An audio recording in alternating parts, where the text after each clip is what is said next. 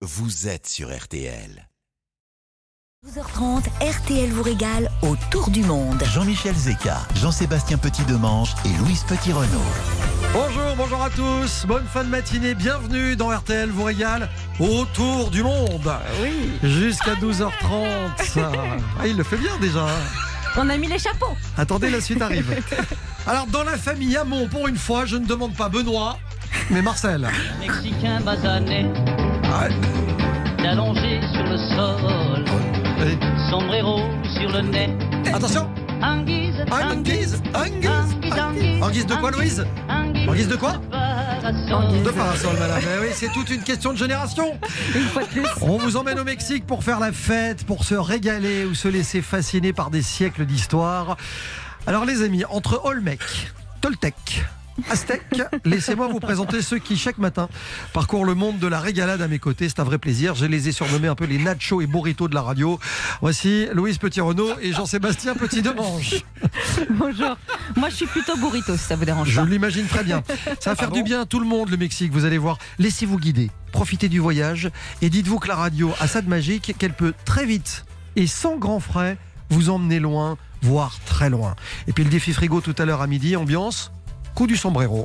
Le coup du sombrero est un geste technique où le ballon va passer au-dessus de la tête de l'adversaire pour mieux l'éliminer. J'ai bien dit pour mieux l'éliminer. Attention, il y aura de l'ambiance tout à l'heure à midi. Vous jouez avec nous en nous proposant un ingrédient de votre frigo au 3210 par téléphone ou vous envoyez carrément le mot régal suivi de votre ingrédient par SMS au 64 900. Vous gagnez ce matin le robot. J'ai bien dit le robot. Multifonction. Le robot Magimix Compact System 5200 XL qui vous aide en cuisine pour que chaque préparation de repas soit une véritable fête. RTL vous régale autour du monde. C'est jusqu'à vendredi. Ce matin, nous sommes au Mexique jusqu'à midi et demi. 11h, 12h30, RTL vous régale au tour du monde. RTL vous régale autour du monde. Alors, on va faire notre mea culpa d'entrée de jeu dans cette émission parce que c'est vrai. Bon, Marcel Amont, euh, le Mexicain basané en guise de parasol, tout ça, c'est vrai. J'avoue, le Mexique peut paraître euh, un peu cliché à, l'égard de, de certaines choses. Il y a des images et pourtant, même si elles ont la vie dure, ça reste un pays de contraste. C'est à la fois une terre mythique qui raconte les brillantes civilisations qui sont succédées. Vous avez les Olmecs qui posèrent les fondations, il y a eu les Mayas, les Toltecs, les Aztèques, et tous ont laissé des civilisations, des souvenirs et des monuments grandioses. Et si on pouvait aussi parler de paysages Euh, Là-bas, il y a des plages absolument somptueuses. Ça a coupé le souffle. Et c'est aussi un pays qui a des fêtes assez hallucinantes, dont une qui s'appelle la fête des morts à Mexico. Et ça, ça existe uniquement que là-bas. Ouais, c'est vrai. Il y avait une image de ça qui était incroyable dans un James Bond d'ailleurs. Je m'en souviens très bien. James Bond qui commence sur la fête des morts avec cette cascade en hélicoptère absolument incroyable de Daniel Craig. Et tout ça ne peut pas faire oublier que le Mexique a des inégalités totalement incroyables qui ont fait prospérer à la fois les cartels et les gangs. Tout cela fait que la découverte du Mexique est un voyage quasi initiatique. C'est un pays de tradition et au-delà de la fête des morts, le Mexique qui vient de vivre les posadas. Neuf jours de procession dans les villes, dans les villages qui ont lieu chaque année avant Noël. Chaque soir, après cette procession derrière une crèche, il y a une famille du village qui héberge la crèche jusqu'au lendemain. Et on organise les fameuses Les piñatas. En fait, c'est le moment où les enfants tapent avec un bâton dans une figure de papier mâché pour la faire exploser et pour récupérer toutes les friandises qu'il y a à l'intérieur. Alors on fait le tour du propriétaire. Évidemment, il y a un passage obligé au Mexique, c'est la capitale. Personnellement, je vous répondrais pas forcément. Mexico, c'est une capitale très particulière. C'est une agglomération de 22 millions d'habitants, posée à 2200 mètres d'altitude. C'est gigantesque, c'est difficile, c'est une des villes les plus polluées du monde. Et malgré ce tableau peu flatteur, le centre historique compte quand même quelques musées remarquables, des bâtiments baroques ou néocoloniaux qui sont incontournables et des sites archéologiques comme le Templo Mayor, qui est le monument le plus important de l'Empire aztèque, qui n'était rien moins pour eux que le centre du monde qui est au centre de Mexico. Et c'est ça, c'est pas récent parce que tous ceux qui passent par Mexico disent que c'est une ville compliquée sur tout point de vue et surtout on a quelque chose qui nous revient, c'est malheureusement les embouteillages. C'est, on en parle beaucoup là-bas, mais je voulais quand même rappeler que là-bas il y a quand même aussi des très très beaux restaurants. On l'appelle euh, El Perifo. C'est ça le problème. Alors il y a la péninsule du Yucatan, qui est le lieu presque idéal pour découvrir le Mexique aujourd'hui. On est sur la côte caraïbe. Elle déroule les plus belles plages du pays, du sable blanc, des eaux turquoises. Du côté de Playa del Carmen ou de Cozumel, la moindre plongée fait regretter de ne pas être capable de respirer sous l'eau, tellement les fonds marins sont exceptionnels. C'est vraiment un endroit totalement incroyable. Le truc pour les touristes, c'est Cancun. Alors, c'est Non mais c'est vrai. On sent le C'est- vécu. Non mais quand on parle du, du Mexique, on dit c'est Cancun. pas le lieu le plus mexicain qui soit. On est d'accord. Cancun. Cancun, c'est un vrai cas particulier. C'est une station balnéaire qui a été créée en 1969 par le gouvernement mexicain et qui a été construite pour les Américains. À l'époque, il fallait désengorger Acapulco. Et le village de pêcheurs qui était Cancun a été choisi pour devenir cette station balnéaire. Et c'est une station balnéaire, rien d'autre. Le Yucatan, c'est bien d'autres choses. Ça permet de découvrir quelques-uns des plus beaux sites archéologiques mayas, par exemple Uxmal ou Chichen Itza. On trouve là-bas des réserves naturelles absolument incroyables, comme celle de Siancan, qui est un parc naturel immense, qui a été sanctuarisé, dans lequel on croise 400 espèces d'oiseaux, des dizaines d'espèces de mammifères et de reptiles. Et puis alors, je vous raconte pas les milliers de différents modèles de moustiques que vous avez, dont les plus grands sont à l'image de goélands. Ils ont la taille d'un sombrero. hein, Oui, et puis il y a des remèdes, on en parlera tout à l'heure. Il y a d'autres villes aussi qui sont connues au Mexique, faut le rappeler. Mérida, Campeche ou Valladolid, c'est vraiment les plus connus du Mexique si on a envie de le visiter. Et elles ont été fondées par les conquistadors au XVIe à travers ce qui reste de cette architecture coloniale. On découvre ce qu'était cette époque 16e, 17e. Ça a évolué, c'est une vraie plongée dans le passé de ce pays qui est l'héritier à la fois des mondes précolombiens et de cet héritage colonial. Où qu'on soit dans le pays, en attendant, on est en permanence inondé de musique. La musique pulse partout, elle rythme la vie des Mexicains. C'est une musique qui est métissée, qui navigue entre des influences à la fois indiennes, et quand je dis indienne, c'est bien évidemment les Indiens américains, influence indienne et espagnole permanente. Et je peux vous assurer que on n'est pas du tout habitué à ça en France. Au Mexique, vous avez vraiment de la musique partout, dans le moindre bar, dans la moindre boutique, dans les voitures, ils mettent la musique à fond, comme les fenêtres sont ouvertes évidemment. Ça fait beaucoup, beaucoup de bruit. Et ça plaît aux moustiques aussi. Je vous rappelle que le coup du sombrero est un geste particulier qui vise à éliminer son adversaire. Vous me voyez venir, c'est l'ambiance du défi frigo de ce matin. Je rappelle que vous jouez avec nous et vous gagnez un robot multifonction compact système. C'est le tout gros modèle, c'est le XL de chez Magimix qui deviendra vite votre meilleur allié dans la cuisine. Pour jouer avec nous, c'est facile. Vous avez toute la durée de l'émission, c'est-à-dire jusqu'à midi et demi pour nous appeler. 3210 par téléphone ou alors par SMS en envoyant le mot régal suivi de votre message au 64 900. Ça me brûle les lèvres depuis le début de cette émission. J'ai envie d'ajouter aïe aïe aïe tout de suite sur RTL. Jusqu'à 12h30, RTL vous régale autour du monde. Aïe Mexico Bon, eh oui, euh, Louise Janssen, on va accueillir Alain. Bonjour, bienvenue Alain. Oui, bonjour à vous. Et Bonjour, Alain. On est ravis que vous soyez avec nous. Alain, pour nous parler du Mexique. Pourquoi vous? Parce que Alain, vous êtes arrivé au Mexique en 1980 avec vos parents. Vous êtes donc, euh, on peut le dire, à la deuxième génération euh, d'expatriés. Et vous avez trois mots pour définir le Mexique. Est-ce que vous pouvez nous les rappeler, ces trois mots? Trois mots, oui, enfin quatre mots. euh, c'est un pays qui est fascinant, accueillant, Ça fait un mais qui est en même temps très complexe. Donc en fait, il devient un peu compliqué. Ça fait quatre mots. Ça fait quatre mots, trois ouais. C'est fascinant, accueil- accueillant, complexe. Et vous, Voilà. vous expliquez que vivre au Mexique, c'est pas à la portée de tout le monde. Qu'est-ce que ça veut dire en fait? Bah, C'est-à-dire que culturellement, euh, c'est un pays qui est extrêmement éloigné, disons, du monde occidental, notamment par rapport à la France, euh, où nous, nous sommes très cartésiens. Les Mexicains, en fait, euh, ils ont un côté surréaliste, ils sont très fortement spirituels. Et euh, ils sont clairement anticonformistes. Donc euh, quelque part, en fait, on est assez éloigné euh, culturellement parlant. On connaît mal le Mexique, c'est un truc qu'on peut dire. hein. Vu de la France, évidemment, avec notre prisme à nous, c'est, on est dans le cliché. On l'a bien vu d'ailleurs, on en rigolait en début d'émission.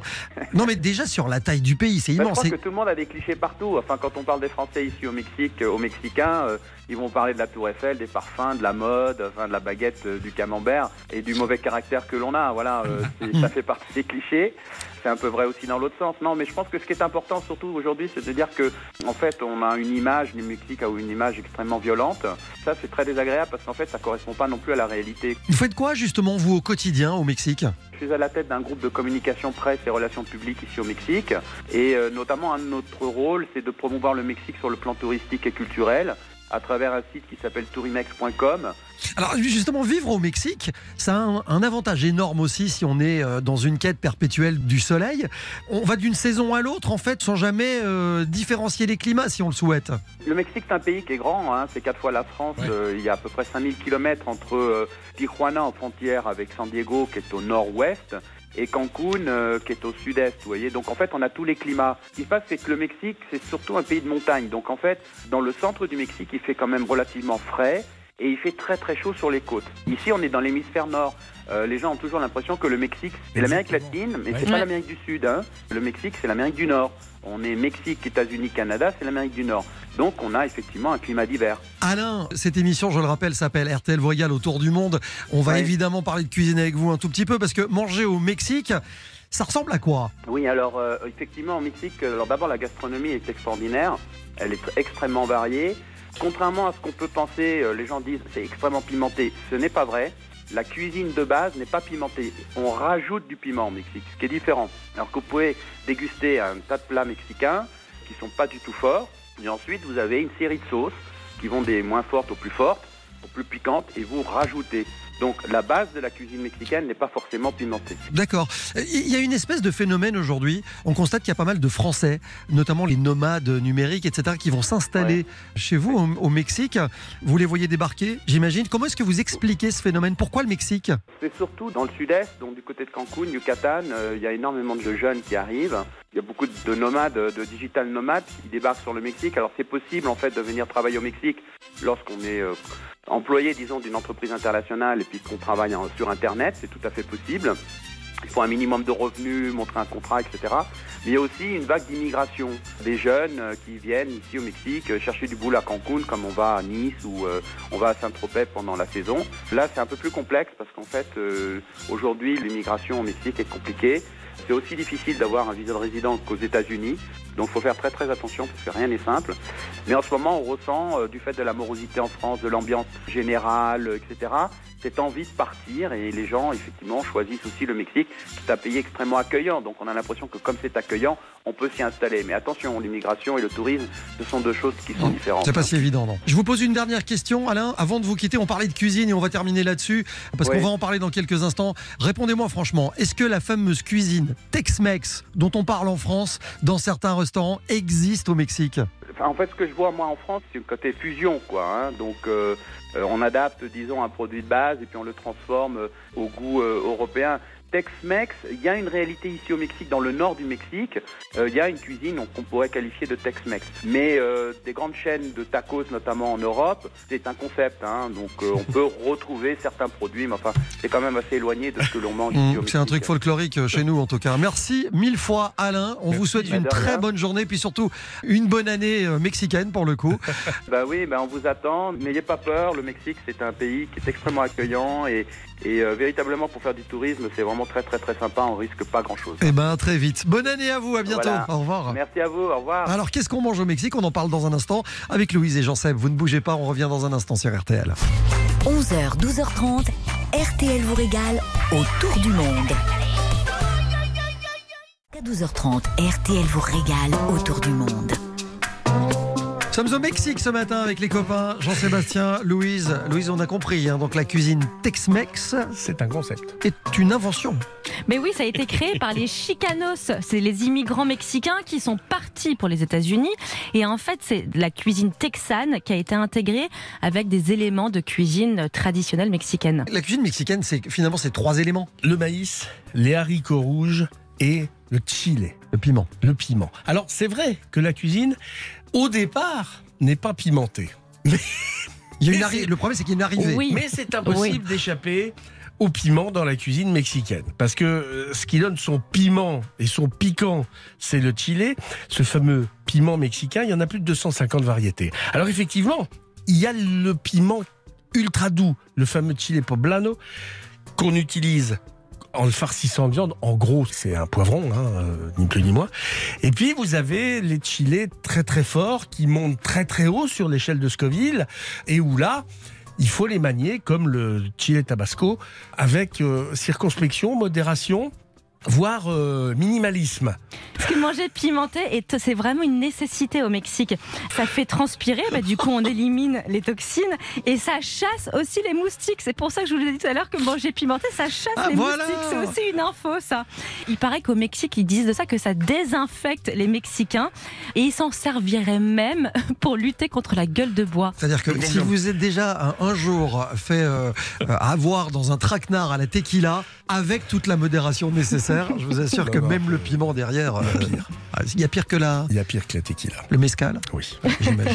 En attendant, la cuisine mexicaine est riche, elle est variée, elle est épicée, elle plaît ou elle plaît pas, hein, ça faut pas se leurrer, mais on peut aussi la trouver lourde et parfois trop pimentée, c'est clair. Alors, je disais, on est dans les clichés, c'est vrai, mais euh, parfois ils ont la vie dure, il y a du piment, il y a du maïs, il y a des tortillas, tout ça est vrai. Oui, mais la tortilla est à la cuisine mexicaine ce que le pain est à la France.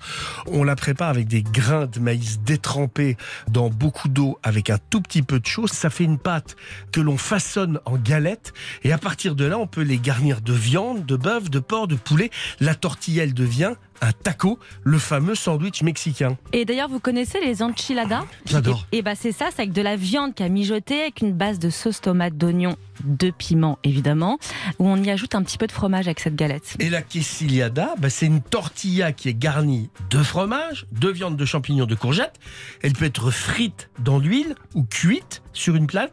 Les chilaquiles sont des morceaux de tortilla frites avec des oignons, du fromage râpé, de la crème fraîche et du chili rouge, un peu puissant.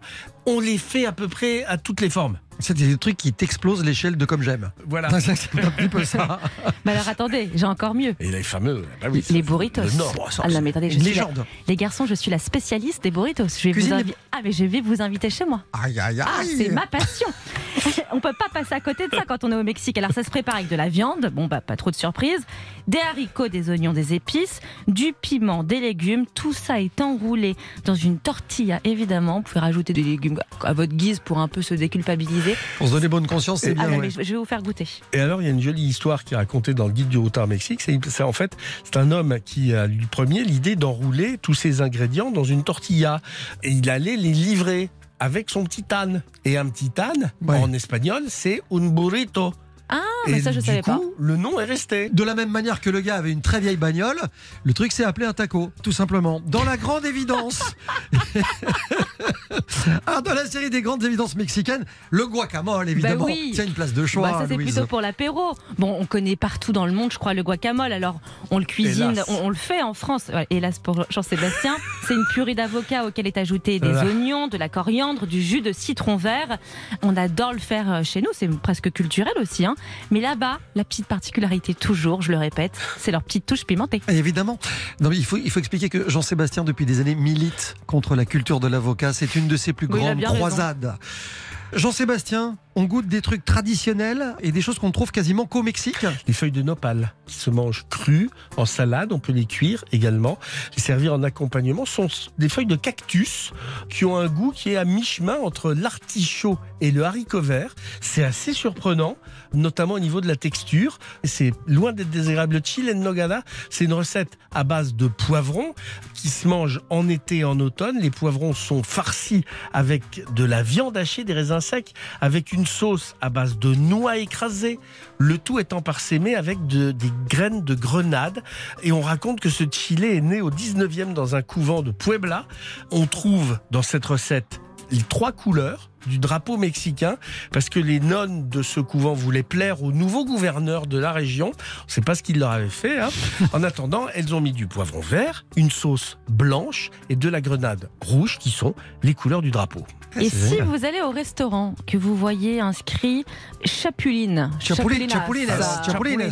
lui en français Chapuline. Je reprendrai volontiers un peu le chapuline. Voilà. Donc tout de suite, nous, on se dit un petit peu de Chapuline avec tout ça, s'il vous plaît. On s'imagine quelque chose de romantique, euh, de... Sauf que, mais ce n'est pas ça. Ce sont des sauterelles grillées Voilà. avec quelques gouttes de citron vert. Je vous préviens. Alors, autre surprise, les escamoles ce sont des œufs de fourmis. euh, des œufs de fourmis. Des œufs de fourmis à préparer avec une sauce de piment et de tomate. C'est assez rare dans les restos, Mais ça existe. mais ça existe. Bah, et tiens. c'est pas un bon souvenir. Ah, vous avez goûté? Oui. On va, on va en rester là, Jean-Seb. Merci beaucoup. Alors, évidemment, si on, on évoque dans un instant la, la surprise de Louis, avec tous les jours, elle nous surprend avec euh, un produit euh, important de la destination du jour. On est au Mexique aujourd'hui. Et c'est vrai que si, de la même manière qu'on prononce chapuline pour des chapulines, si vous dites la molle, on a un problème dès le départ. On en parle dans un instant. Vous ne bougez pas. C'est sur RTL. À tout de suite. RTL vous régale autour du monde. Hola, chica. Louise. Je, je m'y crois, je m'y crois. Ouais, ça vous va bien ce poncho. Dites-moi, vous savez qu'il y a une fierté nationale au Mexique qu'on Oui. appelle le mole, Ben oui. qu'on a tendance, à tort d'ailleurs parfois, sur certains sites internet ou en France euh, ou quoi que ce soit, à franciser. La molle. Voilà. Et je trouve que ce n'est pas à lui rendre hommage. Donc nous ne parlons pas de la molle ce matin, mais Non. du mollet. Absolument. Alors, c'est ni un plat, ni une friandaise, ni un gâteau, c'est une sauce. Leur fierté là-bas, c'est une sauce. Alors, elle est épaisse, aux couleurs jaune foncé et noir. Et attention, parce que la composition est un petit peu complexe. J'ai essayé de faire une liste d'ingrédients, mais je peux pas tous vous les citer, parce que sinon je pense qu'on sera encore là ce soir. Mais bon, pour vous donner quand même une petite idée, il y aurait des fruits secs, du sésame, des cacahuètes, des épices comme du cumin, de la cannelle, des herbes, du cacao pour adoucir tout ça. Mais voilà, la liste n'est pas complète parce que il existe plus de 300 sortes de mollet au Mexique. C'est le seul ingrédient commun qu'on trouve dans cette mollet et, comme on l'a dit depuis tout à l'heure, Le piment. le piment. Ben oui, évidemment.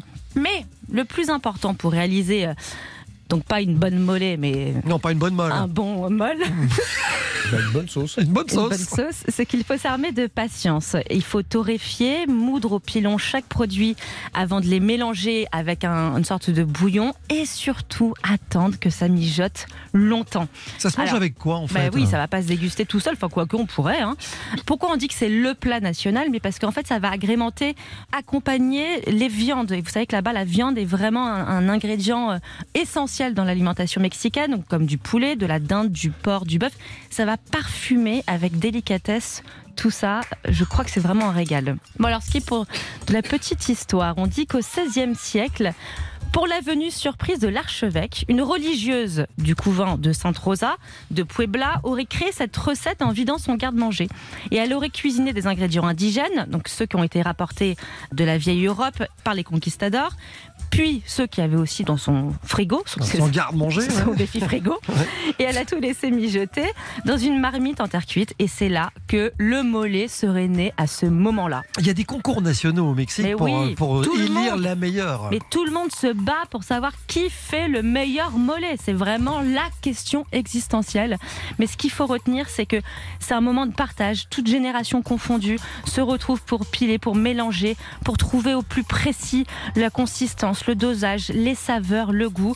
Enfin, en tout cas, faire un bon mollet, c'est avant tout être avec ses amis, en famille et partager un bon moment. Moi j'ai goûté, je trouve que ça marche, ça match même particulièrement sur un œuf. Ah, c'est intéressant. Vous avez jamais essayé Si, si, Un œuf mollet Oui. C'est pas donné Affligeant, ça je sais. Je l'avais pas, Moi, je l'avais pas. Ah bah oui, Bon, ça s'appelle ça RTL demande vous régale. pratique, vous voyez Et c'est tous les jours 11h. Mais il faut pas le relancer. après. 12h30 sur RTL. À tout de suite les amis. RTL vous régale autour du monde.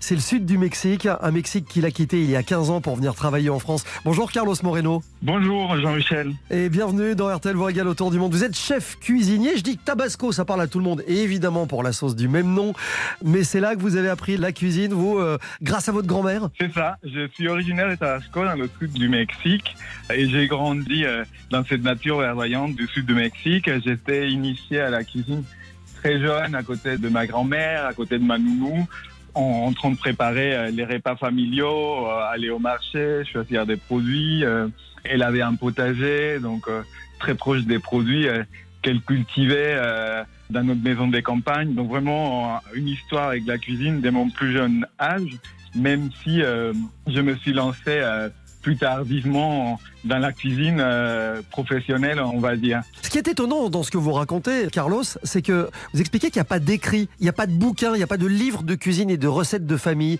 dans la cuisine mexicaine. Tout se fait par euh, la transmission orale, en fait? Pas tout à fait. En effet, c'est une cuisine qui se transmet de génération en génération. La cuisine traditionnelle, c'est une cuisine qu'on hérite de nos ancêtres, mais qui est une cuisine très riche en très d'histoire. Donc il y a beaucoup de choses qui ne sont pas documentées, même s'il y a quand même des grands ouvrages à chaque époque qui documentent euh, ce qui existait. Mais euh, on va dire qu'elle n'est pas formalisée de la même manière peut-être que les techniques de la cuisine française et que c'est depuis peut-être moins de temps qu'il y a des chercheurs qui commencent à documenter un certain nombre de choses. Après, on a tous des recettes des familles, on a des bouquins, enfin pas des bouquins, mais des livres des recettes des familles dans lesquels bah, on se transmet euh, peut-être quelques recettes des familles, mais c'est pas des ouvrages qu'on trouve dans le commerce. Et c'est surtout quelque chose qui est très vrai dans la cuisine euh, traditionnelle, cette histoire de transmission générationnelle euh, des ancêtres. Carlos, pour qu'on comprenne bien, si vous deviez illustrer le plat mexicain de votre enfance, celui qui vous rappelle vos origines, ce serait lequel? Le plat qui me rappelle euh, mon enfance, et c'est mon plat préféré parce que c'est un plat familial, c'est euh, le puchero. C'est un sorte de pot-au-feu, c'est une version mexicaine de pot-au-feu que ma grand-mère me faisait et c'est le plat que je demandais à chaque fois que je rentrais chez moi. À différence du pot-au-feu français, on le mange plus comme une soupe avec des légumes, donc euh, des courgettes, du manioc, euh, de la banane plantain, euh, de la courge de la viande et on mange ça assaisonné bien sûr d'une sauce piquante, des oignons, de la coriandre. Ce que j'aimais le plus, c'est que le lendemain, avec le reste de viande, on faisait une grande salade de bœuf qui s'appelle euh, salpicon, euh, un peu citronné aussi avec euh, plein de légumes frais qu'on mange avec des tortillas et on se fait des tacos de salpicon. Donc ça, c'est vraiment mon plat préféré depuis toujours. C'est très réconfortant, c'est très familial. C'est amusant que vous parliez d'un pot-au-feu qui est proche finalement de la tradition française, parce que ce qu'on connaît nous de la cuisine mexicaine sont les clichés habituels. C'est toujours une cuisine assez caricaturale. On parle de nachos, de burritos et de cette fameuse cuisine Tex-Mex qui n'existe pas vraiment finalement. En effet, c'est vrai que la cuisine mexicaine en France, elle est assez méconnue euh, et elle est pleine de clichés parce qu'on la, on, on la connaît pas, mais on la connaît de plus en plus et on se rend compte que bah, elle est très variée, elle est classée au patrimoine de l'UNESCO euh, et qu'elle est très riche et variée parce qu'on a une histoire et on a des époques, on a une cuisine préhispanique qui s'est fusionnée avec euh, tous les, les épices et les ingrédients qui sont arrivés euh, avec l'arrivée des Espagnols au Mexique, une cuisine baroque extrêmement riche avec euh, des plats très complexes. Et grâce maintenant au, au voyage, au fait que bah, les Français et le monde entier voyagent de plus en plus, bah, on fait découvrir aussi euh, à nos proches d'autres plats. Depuis quelques années, euh, la cuisine latino-américaine et plus particulièrement aussi la cuisine mexicaine, elle est de plus en plus visible euh, à Paris, en France. Mmh, bien et, sûr. euh, et je pense que maintenant, on se rend compte que, en effet, euh, on ne porte pas tous un sombrero, qu'on ne mange pas que du Tex-Mex et des burritos. Et voilà, c'est cette Carlos. image de la cuisine Tex-Mex change. Carlos, pour terminer, en une petite minute, est-ce que vous accepteriez ce matin de nous donner un petit cours de cuisine? Parce que vous êtes originaire, je le disais, de Tabasco. Tabasco, on ne le sait pas forcément, c'est le berceau du cacao. Est-ce que vous nous feriez une spécialité mexicaine avec du chocolat? Bien sûr, oui, Tabasco, verso de cacao et des Olmecs. Le chocolat, donc comme verso du cacao, moi j'aime beaucoup le chocolat. Quelque chose de très réconfortant depuis le temps préhispanique, c'est le chocolat chaud. euh, on- et ce qu'on apprécie particulièrement, c'est un chocolat assez mousseux. Donc aujourd'hui, je vous propose un chocolat chaud aux épices. Ça peut être fait soit avec de l'eau, soit avec du lait ou du lait végétal. On va rajouter un petit morceau de cannelle, une gousse de vanille, du poivre de Jamaïque, et euh, une demi-cuillère à café de piment en poudre. Alors ça peut être du piment ancho, mais si vous avez sous la main une autre variété de piment en, en poudre, comme le piment d'Espelette, bah, vous pouvez en rajouter. Donc, tout le Du monde piment dans le chocolat chaud, Et- ça peut surprendre. hein. et oui, mais c'est très bon parce qu'il faut se souvenir qu'au Mexique, dans les temps préhispaniques, historiquement, le chocolat, c'était surtout une boisson, pas de sucre, pas de lait, c'est quelque chose qui a été fait après par les, les Européens et c'est tout- surtout une, une boisson puissante. Ça donne un twist, c'est très bon. En plus, il fait froid. C'est un incontournable pour la galette euh, de roi qui va arriver bientôt. Enfin, c'est vraiment une, euh, une boisson très réconfortante l'hiver. Et donc, on fait infuser ça à froid, 20 minutes, on retire les épices et surtout après avec un, un batteur main, On fait mousser, ouais. On incorpore le chocolat et on fait mousser. Ce qui est bien, c'est quand même d'avoir cette grande couche de mousse qu'on apprécie particulièrement. Carlos Moreno, vous organisez des dîners à domicile, vous proposez des ateliers de cuisine. Toutes les infos sur un site internet qui s'appelle parismexico.fr. Merci d'être passé nous voir et on vous souhaite de très belles fêtes de fin d'année, Carlos. Merci de m'avoir invité, ravi d'avoir partagé ce moment avec vous et bonne fête à tout le monde. À bientôt, au revoir. À très bientôt. Autour du monde. Matinée mexicaine. Dans RTL vous régale autour du monde. Et il y a des choses que vous ne pourrez pas vous empêcher de ramener, de rapporter de votre voyage. Je le confirme. Eh ouais. Alors ça pique un peu parfois. Alors, vous avez par exemple, toujours dans les objets qu'on pense à acheter à l'aéroport avant de rentrer. C'est une obsession chez vous, la boutique de l'aéroport. Oui, je vous le confirme. vous pouvez acheter un sombrero. N'oubliez pas une chose. Ça ne va pas à tout le monde. D'abord, ça ne va pas à tout le monde. Deuxièmement, ça prend de la place dans l'avion. Certes. Et ensuite, vous ne le remettrez jamais en France. Et au pire, il finira accroché à un mur. Absolument. Ouais. Et c'est très décoratif, sur un mur en l'occurrence. En attendant, il y a la tequila que Ah. vous pouvez euh, rapporter parce que c'est la boisson nationale. Si la sauce mollet est le plat national, la tequila est la boisson. C'est une distillation de jus fermenté obtenu à partir du cœur de l'agave tequilana. C'est-à-dire, cette tequila est le titre à 40 degrés. Ce qui explique que si vous abusez de ce truc-là, vous pouvez, comme le sombrero, finir sur le mur. Voilà, avec le coup du sombrero. Voilà.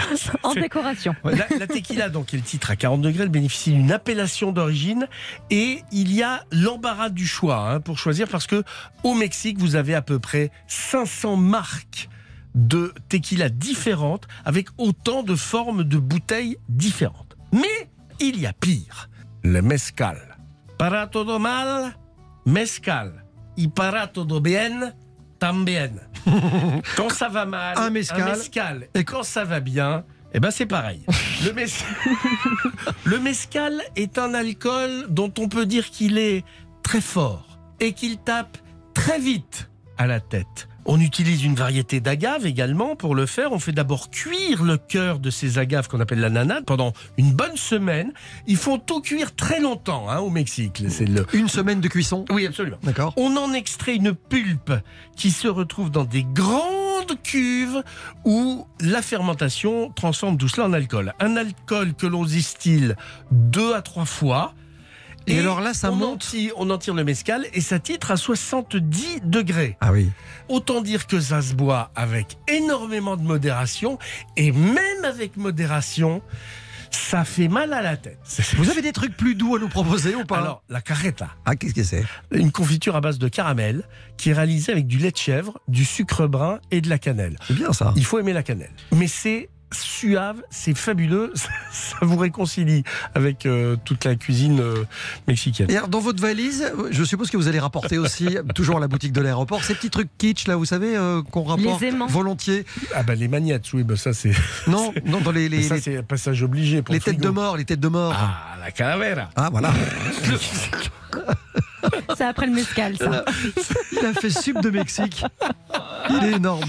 C'est le, le fameux crâne qui symbolise le jour des morts. Vous en avez sur tous les marchés du pays. Vous avez ces crânes en céramique qui sont peints de couleurs vives. C'est plein de fleurs multicolores dessinées dessus. C'est très étonnant, mais c'est absolument incontournable. Et puis vous pouvez aussi rapporter euh, toute une gamme de tissus dans des couleurs totalement improbables que vous ne trouverez nulle part ailleurs. Mais vous pouvez après vous en faire euh, des caracos. euh. On va poser la question à Josiane, qui est notre auditrice du défi frigo de ce matin sur euh, RTL. Josiane, bonjour. Bonjour à tous. Bonjour Josiane. Puis-je vous poser la question de confiance d'entrée de jeu, Josiane? Répondez-moi franchement. Avez-vous quelque part chez vous, dans la maison, un sombrero, Sombrero. qui pend à un mur? Hélas, oui. Non, c'est énorme On adore. C'est pas vrai, racontez-nous. Vous avez bien raison. Oh, je ne sais plus, il, date- il est vieux en fait, euh, et c'est mon fiston, euh, lors d'un petit goûter qui s'en est servi, en fait, il était déguisé en Mexicain. C'est immense. Je vous assure, je ne connaissais pas l'anecdote. Je vous pose la question parce que je sais que partout en France, il y a des gens victimes de ce genre de cadeaux. Et vous en faites partie. Mais on compatit, on est vraiment avec vous, Mais non, Josiane. c'est très bien. Mais non, mais je plaisante. Vous êtes à Guingamp, c'est ça? Oui, je suis à côté de Guingamp, une, une commune qui s'appelle Pabu, Bah, pas pris. à Pris, voilà. Et vous adorez la cuisine? Bah, j'aime bien cuisiner de temps en temps, oui. euh, j'aime bien les fruits de mer, euh, comme je suis en Bretagne. Ah, bah, Guingamp, oui, forcément. Là, Et alors, je sais que votre- près de la côte euh, bretonne. euh, J'adore euh, le défi que je vais vous proposer, en fait. Ah, vous voulez tout de suite nous donner l'ingrédient Bah de- oui, de- du défi Ah bah de ce ce... serait bien. Eh ben, allez-y, franchement, je sens que ça vous brûle les lèvres. J'adore ce produit, ce sont les langoustines. Ah, mais je suis aussi comme vous, Ah. j'adore ça. J'adore ça. Une bonne langoustine de Guilvinec, vous voyez? De l'Octudie, Oui, les demoiselles, on les appelle. Allez, j'adore ça. Josiane, on va vous faire rêver avec ce produit que vous adorez. Ils ont déjà tous les deux le nez dans le guidon. Jean-Sébastien, Louise, le temps des infos et puis une minute trente derrière chacun pour vous proposer une recette originale. Vous ne bougez pas, on se retrouve dans quelques instants car pour l'heure, vous écoutez RTL et il est midi. Les infos vous sont présentées tout de suite par Sébastien Rouxel. Bonjour à tous. Les autotests bientôt disponibles dans les grandes surfaces. Face à l'explosion de la demande, l'exécutif autorise à titre exceptionnel la vente hors des pharmacies jusqu'au 31 janvier prochain. Ils coûteront environ 2 euros contre 5 actuellement, précise sur notre antenne le patron de Système U, Dominique Schelcher. Pas de vacances prolongées pour les enfants. La rentrée est bien maintenue lundi prochain, mais le ministère de l'Éducation nationale envisage un nouveau protocole sanitaire dans les écoles primaires, plus adapté à la contagiosité du variant Omicron. Pour pouvoir revenir en cours, on pourrait dorénavant exiger plusieurs tests négatifs aux enfants d'une classe où un cas positif a été détecté. Au moins deux tests contre un seul actuellement, hypothèse encore à l'étude. Elisabeth Borne reçoit en ce moment même les partenaires sociaux, concertation sur le renforcement du télétravail. L'exécutif euh, veut le rendre obligatoire au moins trois jours par semaine, dès que c'est possible. Une mesure qui fait grincer quelques dents. Benoît Serre est le vice-président de l'Association nationale des DRH. C'est un peu retour vers le futur, quoi. On revient à une situation où le gouvernement s'immisce dans l'organisation des entreprises, alors que depuis le mois de juillet dernier, il avait plutôt fait le choix de la confiance vers les entreprises, en incitant, en recommandant, en souhaitant, et en disant maintenant adaptez-vous là où c'est possible. Là, il nous dit c'est trois jours pour tous ceux qui peuvent en faire. Donc le télétravail, euh, deux jours c'est bien, trois jours ça commence à être beaucoup, quatre jours comme le souhaite le gouvernement, ça commence à être trop. Un propos recueilli par Marie Guerrier. Parmi les autres annonces de l'exécutif, le délai entre la dernière injection et la dose de rappel euh, de vaccin anti-Covid est désormais réduit à trois mois. Et puis les jauges font leur grand retour. Pas plus de 2000 personnes pour un événement en intérieur, 5000 à l'extérieur. Agnès Bonfillon, bonjour. Euh, Bonjour Sébastien, bonjour toute à tous. cette actualité, vous allez la développer dans RTL Midi, puis en débattre dans Les Auditeurs ont la parole. Évidemment, trois jours de télétravail par semaine, interdiction de consommer debout dans les bars et ce au moins pour trois semaines. On attend vos réactions au 3210 après les annonces du gouvernement hier. Qu'en pensez-vous? Vous êtes également euh, nombreux ce matin à trouver injuste le fait que les salles de spectacle, vous en parliez Sébastien, se vont imposer de nouvelles restrictions, mais pas les meetings politiques. On va tenter de savoir euh, pourquoi. Et puis les autotests disponibles en grande surface euh, et jusqu'à la fin du mois de janvier. C'est une bonne idée ou pas, selon vous? Là aussi, on vous attend au 3210. À tout à l'heure. Merci beaucoup Agnès, on vous retrouve à partir de 12h30. À retenir également dans l'actualité cette prime mensuelle, 200 euros annoncée ce matin par Jean Castex pour tous les infirmiers qui travaillent en soins critiques et en réanimation. Elle sera versée dès le mois de janvier. La météo cet après-midi, ce sera toujours bien couvert du sud-ouest au nord-est et surtout bien humide. Les pluies seront euh, localement soutenues vers le Limousin, le Massif central et les Alpes. Ailleurs, ce sera plus calme. Les températures cet après-midi, 12 à Brest et Strasbourg, 13 à Nice, 17 degrés à Perpignan. Les pronostics de Dominique Cordier pour le Quintet cet après-midi à Vincennes, le 14. Le 4, c'est sa dernière minute. Le 5, le 9, le 2, le 6 et le 12. RTL, midi et 3 minutes. On retrouve tout de suite euh, Jean-Michel Zeka. Eh ben, tout le monde est en place pour le défi frigo. Merci beaucoup, Sébastien Roxel. Prochaines infos tout à l'heure à midi 30 sur RTL. Jusqu'à 12h30, RTL vous régale autour du monde. Cette petite musique Oui. Ne nous mets pas du tout la pression. pour faire frémir des langoustines. Cuite de peur. Langoustine, un des produits préférés de Josiane qui nous écoute près de Guingamp. Josiane, je sais que vous les cuisinez vous-même ces langoustines d'habitude. Mais là, vous attendez mieux que ça. Vous attendez deux recettes originales. Énorme pression sur les épaules de Jean-Sébastien et de Louise. Josiane, on commence avec qui? Jean-Seb. Jean-Seb, bonne chance. Une minute trente pour magnifier La la, langoustine. langoustine. Alors d'abord, vous allez éclater vos langoustines, vous allez en sortir le corps et surtout vous allez garder la tête, les carapaces, parce que on va faire un bouillon. C'est violent Avec- comme départ. Oui, bah oui, non mais c'est, mais il faut qu'elle soit crue. Vous enlevez évidemment le petit intestin qui est à l'intérieur de la langoustine, la petite ligne noire. À partir de là, vous allez peler une échalote, un poireau coupé en, en sifflet. Vous allez faire caraméliser poireau et échalote dans une poêle. Vous rajoutez, vous mouillez du vin blanc et vous rajoutez du gingembre écrasé. Vous allez mettre vos carapaces de langoustine avec les têtes à cuire, à bouillir une bisque. doucement pendant 25-30 minutes. Et vous allez filtrer ce bouillon.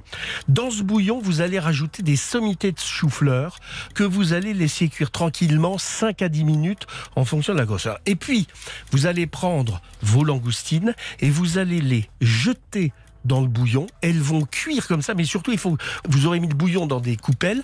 Vous mettez les langoustines Dans le les plats de service Oui, dans le plat de service. Vous mettez les, les langoustines crues. Elles vont cuire comme ça, tout petit peu. Vous allez mettre de la coriandre fraîche au-dessus, vous allez rajouter un petit zeste de citron. Si vous avez un zeste de galanga ou 10 secondes. quelque chose ou, un citron caviar, Top. vous mettez trois petits grains Top. et c'est pile poil. C'est bien. On appelle ça comment Bah, Bouillon de un- un langoustine bouillon de langoustine. Oui, Euh, bouillon un, peu, de- un peu à la oui, façon voilà. euh, asiatique. Bouillon de langoustine Ouais, c'est ça, ça, ça, ça. Bon, je sens qu'elle est impatiente. Ah, je sens qu'il y a Elle du niveau. prête, Ah, je sens qu'aujourd'hui il y a du niveau. Louise, attention, langoustine, c'est parti. Bon alors Josiane, comme aujourd'hui nous sommes au Mexique, j'avais un peu envie d'exotisme. Alors je vous propose des langoustines panées au lait de coco et coriandre.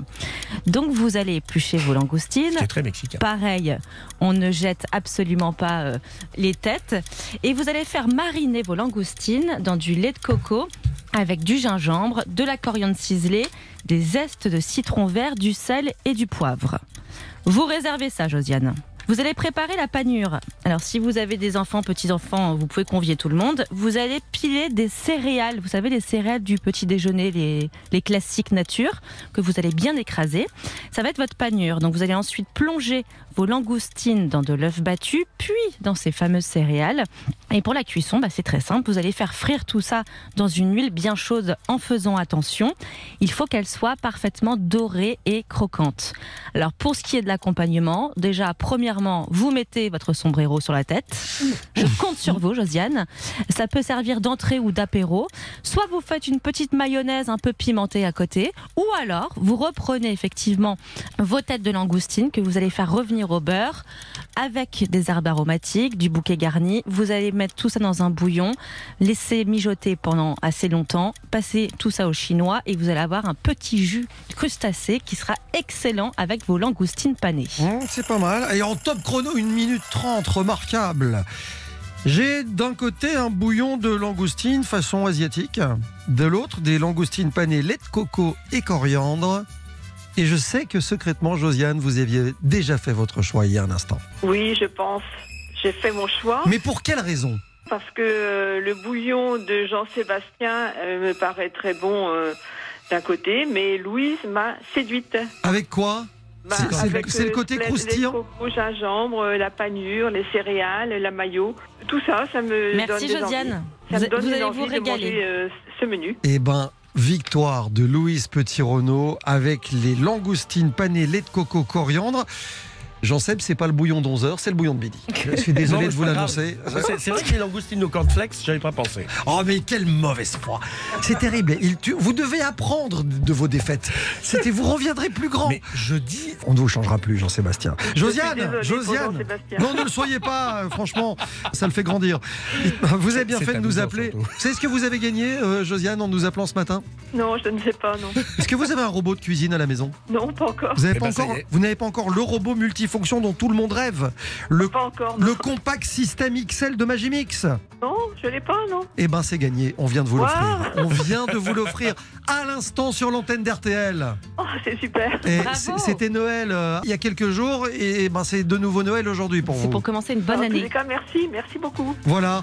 Et donc euh, on va vous envoyer ça rapidement du côté de Guingamp, votre Magimix 5200 XL. Vous allez voir, vous allez vous éclater en cuisine comme euh, on éclate les carapaces de langoustine façon Jean Seb. Voilà. On vous embrasse, on vous souhaite une belle année en tout cas, Josiane. Merci, belle année à vous aussi. Belle fête de Merci à vous d'écouter RTL et je vous rappelle que pour lancer un défi frigo à Louise et Jean Seb, c'est facile.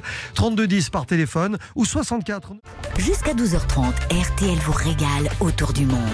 Et notre ambassadrice aujourd'hui dans RTL vous régale autour du monde euh, s'appelle Julia Gragnon. Bonjour Julia. Bonjour. Il y a un an, jour pour jour, vous avez monté une exposition consacrée à la femme, qui est sans doute celle qui a fait connaître la culture mexicaine dans le monde entier. L'expo était consacrée à, à Frida Kahlo. C'était un immense succès. Ah, c'était incroyable. C'était inespéré, surtout en période euh, de pandémie où on avait tellement peur que le public ne nous suive pas, ne vienne pas, et c'était extraordinaire. Ah, parce qu'il faut expliquer, Julia, que Frida Kahlo, pour rafraîchir la mémoire de tout le monde, c'est une artiste, c'est une rebelle, c'est une véritable légende mexicaine. Frida Kahlo, c'est vraiment une grande artiste qui a su transcender euh, des problèmes de santé physique très graves. Et elle a sublimé tout ça et est devenue euh, l'incarnation de l'artiste euh, résiliente. Elle a fait énormément d'autoportraits puisqu'elle a été clouée dans son lit de douleur pendant des mois, des années suite à un grave accident. Et elle a euh, toujours su transcender ces moments difficiles, que ce soit après dans sa vie sentimentale, euh, sa vie quotidienne, les douleurs qu'elle a subies toute sa vie. Euh, Elle l'a transformé en art et c'est vraiment quelqu'un qui a inspiré énormément de gens et notamment beaucoup de femmes. Il faut se souvenir que son histoire, elle est invraisemblable. C'est un chemin de croix, euh, ou presque.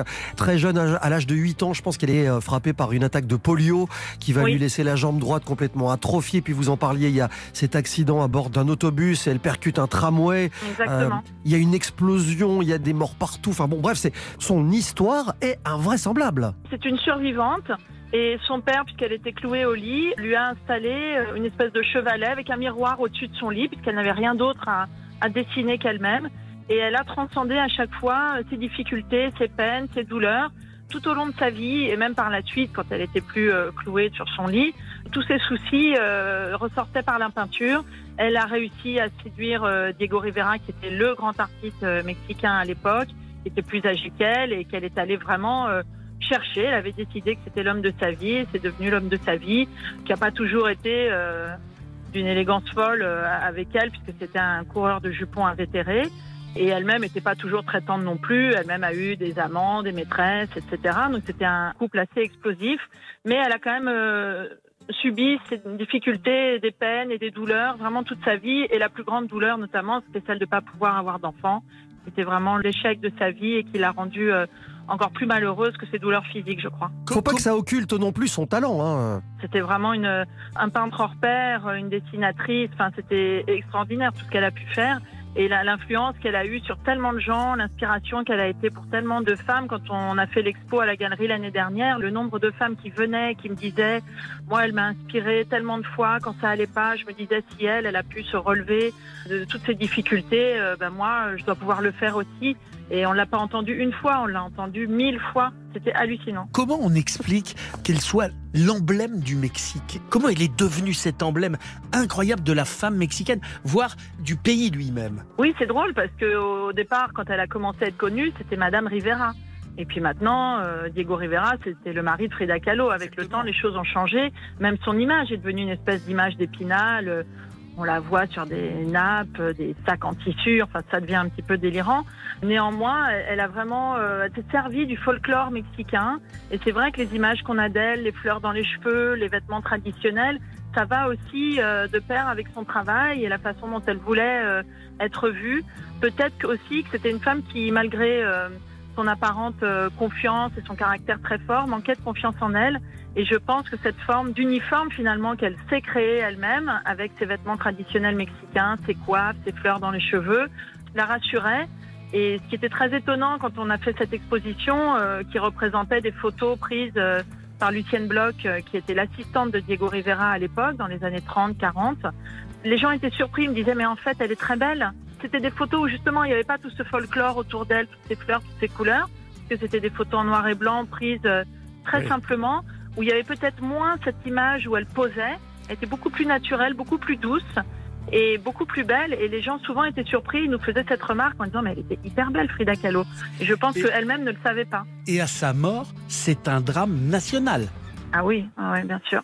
Et je vous dis maintenant, le monde qu'il y a, euh, dès qu'il y a une expo euh, sur elle ou dès qu'il y a une expo sur le Mexique avec deux tableaux de Frida Kahlo, les gens se précipitent pour aller voir ça, pour témoigner de ça. C'est pas évident de voir des œuvres d'elle, il y en a pas tant que ça qui circulent. Moi-même, c'est à New York que, que j'avais découvert ces photos de Lucienne Bloch et que on a pu présenter pour la première fois à Paris l'année dernière. Elle dit un truc incroyable avant de disparaître. Elle dit J'espère que la fin sera joyeuse et j'espère ne jamais revenir. Oui, oui, parce que vraiment, elle a eu cette douleur physique toute sa vie. Je pense que c'était quelqu'un aussi de très entier, de très passionné. Donc, euh, la vie tranquille, ça ne lui convenait pas. Mais c'est vrai que par moments, ça doit être un petit peu fatigant de vivre comme ça, dans l'intensité, dans la force et dans la lutte, en fait, toute sa vie. Parce qu'elle a lutté pour être reconnue comme peintre et pas comme femme de peintre. Elle a lutté tout simplement pour survivre quand elle a eu cet accident terrible. Elle a lutté dans un monde d'hommes à l'époque, encore plus que maintenant. Donc elle était en lutte tout le temps et je crois que c'est quelqu'un qui avait du mal euh, à être paisible finalement, qui avait tellement vécu comme ça qu'après c'est difficile de baisser les armes. Je pense que c'est quelqu'un qui ne savait plus faire ça. C'est toute cette histoire qui explique qu'elle reste aujourd'hui un modèle pour les femmes euh, mexicaines d'aujourd'hui. Pour les femmes mexicaines et pour les femmes tout court, je pense que euh, 80% des visiteurs à cette expo c'était des femmes et c'était euh, très touchant de partager plein de choses. Encore il n'y a pas très longtemps, vous voyez l'expo est finie depuis un an, on a toujours des photos de cette série euh, à la galerie et il n'y a pas très longtemps, une femme est venue acheter une photo pour sa fille qui est malade, une femme euh, d'Amsterdam et elle est revenue avec sa fille quelques mois après. Sa fille était en voie de guérison et elle-même est venue s'acheter une photo pour se rappeler tous les jours de l'importance de s'accrocher, de tenir bon et que ça valait la peine. Je peux vous dire qu'on est ravis de vendre des photos, bien sûr, mais quand Ah, vous croisez euh, des moments comme ça, c'est pas juste de la déco ou un investissement, c'est euh, Ça donne on du sens, utile. ça donne Ah du oui, sens oui, à une exposition. Ouais. Galerie de l'instant hein, à Paris, l'exposition se termine. Il reste quelques photos, c'est ça? Euh, Il y a toujours des photos à la galerie. On va exposer ces photos à Nice euh, dans quelques temps où nous avons ouvert une deuxième galerie pour faire voyager cette exposition et partager ça avec le public le plus possible. Il y a un film qui s'appelle Frida avec Salma Hayek Oui. et Alfred Molina qui est Oui, euh, qui a assez- inspiré beaucoup de gens. ouais. exactement assez bouleversant sur l'histoire de Frida Kahlo. Merci mille fois, Julia Gragnon. On vous souhaite de très Avec belles fêtes de fin d'année. merci À à bientôt. Vous, à vous aussi, à bientôt. Au revoir. Au revoir. Jean-Sébastien, vous parliez de Salma Hayek. Ça tombe bien puisqu'on va continuer à parler de cinéma dans un instant. Exactement. Allez, dans un véritable décor de cinéma. A tout de suite pour le petit pas de côté de Jean-Seb sur RTL. 11h, 12h30, RTL vous régale autour du monde. RTL vous régale autour du monde. Je me souviendrai d'Acapulco et quand voguera mon bateau. Vous savez quoi Ça me donne envie d'enfiler mon petit slip de bain, vous voyez Ah non, comme les, mais comme les plongeurs d'Acapulco. Celui-là. Ah si, celui-là. Ah non. Ah, couleur sombrero. Ah non. C'est ce que j'allais dire. Ouais, D'ailleurs, il, est- sombrero. il est, il est scotché au mur chez moi aussi. Bah oui, bien sûr.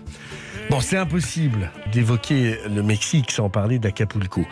Néanmoins, la ville est devenue très dangereuse. Elle est tombée aux mains des gangs, des narcotrafiquants depuis quelques années. En même temps, Acapulco n'est qu'un nom et n'a jamais été un rêve. En revanche, si on monte quelques mille kilomètres au nord, on se retrouve à Puerto Vallarta.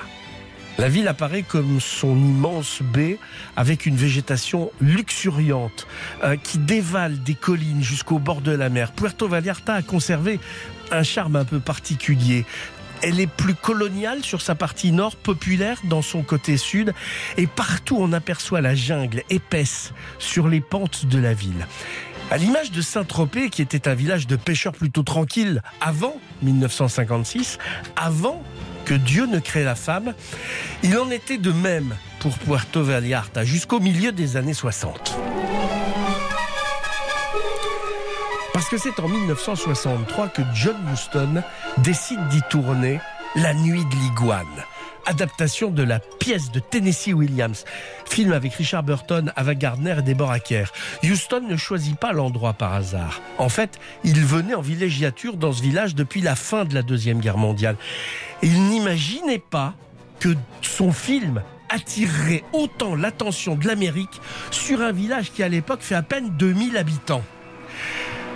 Mais n'empêche, il faut rendre à César ce qui est à Cléopâtre.